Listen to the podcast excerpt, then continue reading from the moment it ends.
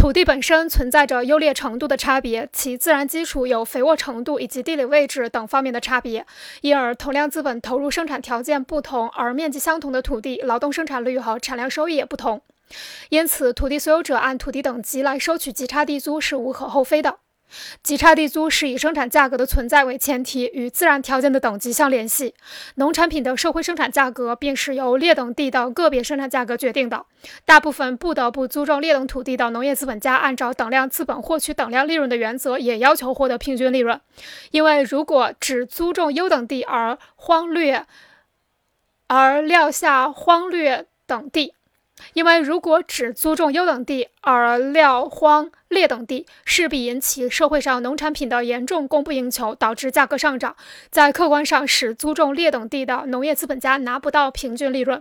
由此可见，农产品的社会生产价格不是由中等地的生产条件决定，而是由劣等地的生产条件决定。投资于较好的优等或中等土地的农业资本家，优越的土地自然条件可以提高农业劳动生产率，单位面积产量较高，其农产品的个别生产价格本来低于社会生产价格，但以社会生产价格出售。便可以获得超额利润，将这种在平均利润以上的超额利润作为极差地租缴纳给土地所有者，农业资本家自己则获得平均利润。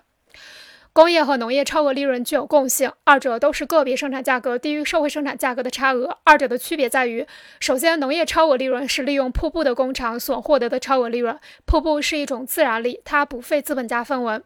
当然，使用蒸汽机的工厂也利用了自然力，但是它是被大家共同利用的。虽然利润得到提高，但不能创造出超额利润。超额利润的创造还需其他说明，就是说个别资本能获得超额利润，是因为他们降低了成本价格。当然，这又是由于生产规模的扩大和劳动生产率的提高。这里瀑布的利用就降低了个别生产价格。其次，利用瀑布的生长，其次利用瀑布的工厂所得的超额利润是比较稳定持久的利润。只要占有了瀑布这种自然条件，就可以产生超额利润。